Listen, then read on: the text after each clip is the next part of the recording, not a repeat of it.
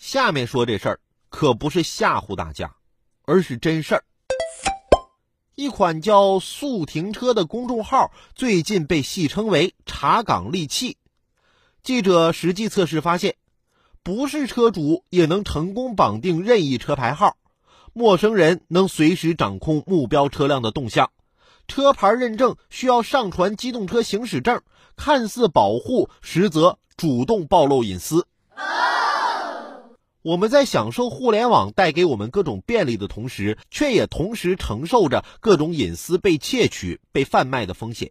作为网络运营者，收集用户信息本应当遵循合法、正当、必要的原则。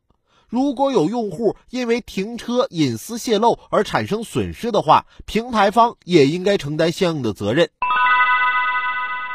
关键是现在很多人没有保护个人隐私的意识。尤其是打着官方旗号，就更会让人防不胜防。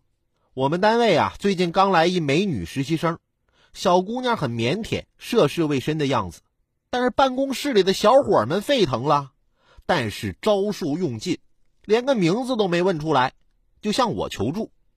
我呀，就随便画了张表格给她，说单位人事部门要登记，让她填完交上来。五分钟都没用上，姓名、年龄。